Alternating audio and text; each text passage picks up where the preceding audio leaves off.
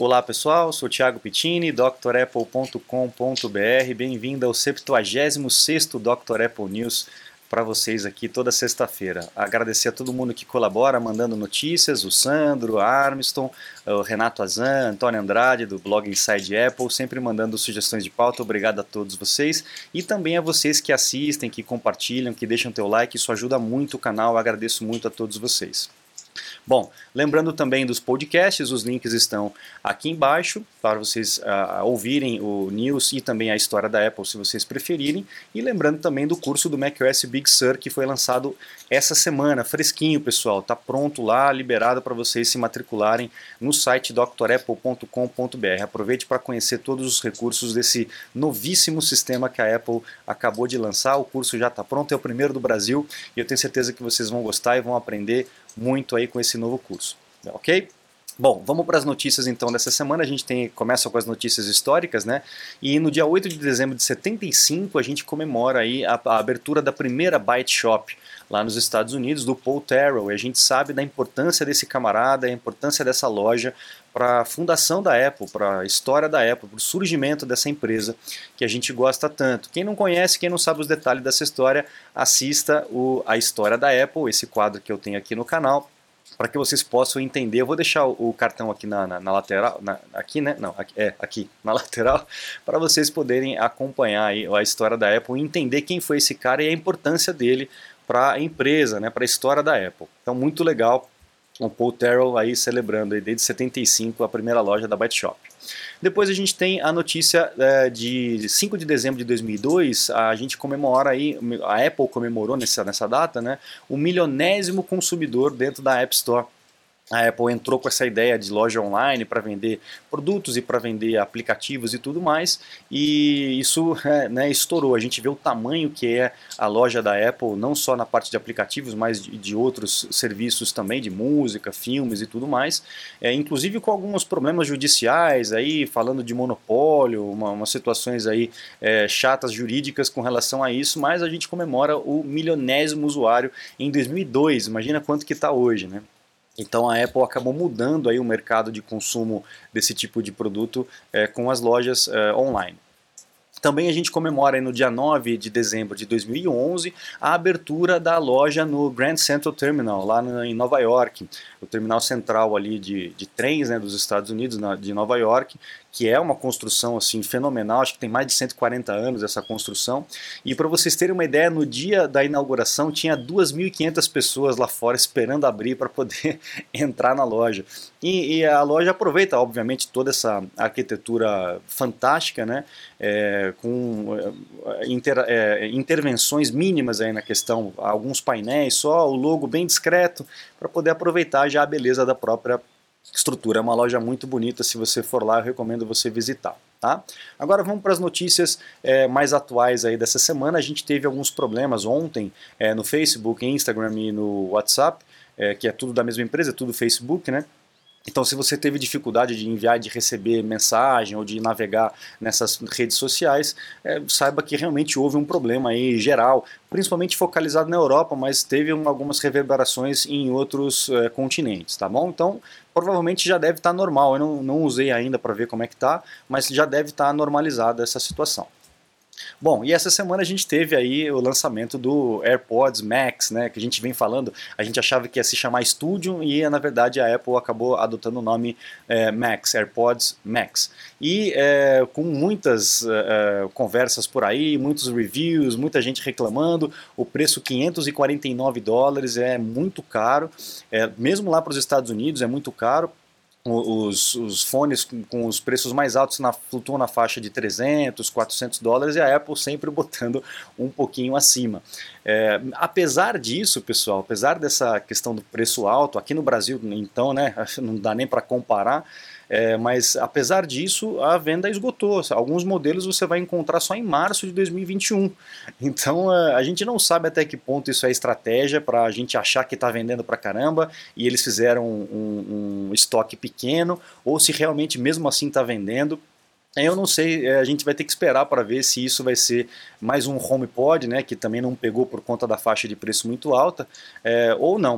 Uh, o que a gente tem visto aqui é que os reviews são muito bons. Para vocês terem uma ideia, a Bowers Wilkins, que é top top na questão de áudio, de fone, de, de enfim, né? Eles são assim sumidade nessa, nessa questão. Eles estão dizendo que o fone da Apple, é, apesar de não ser necessariamente muito superior a, aos outros, ele tem uma, uma, um som exquisite, que não é esquisito não, é, é primoroso, né? É único. Então eles estão é, fazendo bons reviews aí do fonezinho da fonezinho não, né, do AirPods Max da, da Apple de 550 dólares. Aqui acho que está 7 mil reais, né? Fim da picada o preço aqui no Brasil. Mas é, a gente está tendo boas avaliações desse produto. Não sei se isso vai pegar, se eles vão ter que dar uma mexida na faixa de preço, porque realmente é bem salgado, né? Vamos ver se vai ser mais um HomePod ou se vai pegar mesmo assim com essa faixa de preço alta. Bom, ainda falando do WhatsApp, principalmente do Facebook, a gente já vem falando sobre essas notícias já há algum tempo. A Apple vai mudar a forma como os aplicativos são apresentados na loja. Vai ter uma, uma uma parte lá na, na App Store, onde vai mostrar todos os recursos de rastreamento que o programa que você está olhando ele faz. Então, toda essa questão de privacidade vai ser exposta é, finalmente na hora de você baixar um programa. E é, o WhatsApp, o Facebook, o, o, Instagram, Google estão preocupadíssimos porque as pessoas vão saber exatamente o que, que eles estão fazendo com as suas informações. Então a, a Facebook, né, que é dona do WhatsApp, Instagram e tudo mais, estava reclamando já, enfim, publicamente, né, dizendo que que não é justo, que isso não pode fazer, tal, tal, tal, tal, tal. E a Apple falou assim, meu, vai, vai rolar e isso vai rolar para todo mundo, inclusive para os próprios produtos da Apple. Na hora que você for baixar um, um, software da Apple, vai ter a mesma, os mesmos rótulos, né? Aquela informação nutricional que, né, que a gente tem nos rótulos dos produtos, vai ter uma informação de privacidade. Você vai saber tudo o que vai acontecer. E o Facebook está um pouco preocupado porque isso pode aí, reduzir até 40% do seu faturamento. Você vê que eles trabalham com as nossas informações, então tem que ter cuidado, pessoal pessoal, abre o olho, tá? Uh, bom, outra coisa, Apple Music chega para os alto-falantes da Google. Quem usa aí o Google Nest, né, o Google Nest Mini e tal, vai conseguir utilizar o Apple Music, é uma boa solução, né? Então a Apple está abrindo aí acesso aos seus serviços para outros produtos, o que é muito bom, é o que facilita aí as pessoas a consumirem esses serviços da Apple é, sem precisar necessariamente consumir os produtos da Apple. Então é uma boa estratégia para poder é, é, disseminar ainda mais os serviços da Apple. Então quem tem o Google aí pode assinar o Apple Music se quiser, é, se gosta, né, para poder ouvir nos alto-falantes, tá? Procon de Santa Catarina também notificou a Apple com relação aos carregadores. Então a gente está vendo uma disputa judicial aqui no Brasil. É, ainda só uma notificação do Procon, né? A gente não, provavelmente isso vai ser judicializado. É, vamos ver o que, que vai acontecer se a gente vai voltar a ter carregadores só aqui no Brasil. Vai ser o único lugar do mundo que vende com carregador. Lá na França vende com fone de ouvido e aqui, se isso der certo, o iPhone terá que vir com o carregador. Será que vai ter um preço mais caro se acontecer? Não sei, ainda é tudo muito é, é, no começo, né? a gente vai precisar esperar para ver o que, que vai acontecer. É, e a Anatel está indicando aí que o Galaxy S21 virá sem carregador e sem fone, também na esteira da Apple. Essa notícia já tinha dado em primeira mão para vocês aqui, acho que já faz algumas semanas, inclusive, né? Que a Samsung é, tinha tirado um sarro da Apple, né? Tinha aproveitado aquela onda de marketing para tirar um sarro da Apple, mas que também está nessa esteira para tirar o fone de ouvido e tirar o carregador do Galaxy. Então vamos ver se realmente é, a concorrência vai entrar nessa onda da Apple de tirar os carregadores. Vamos ver.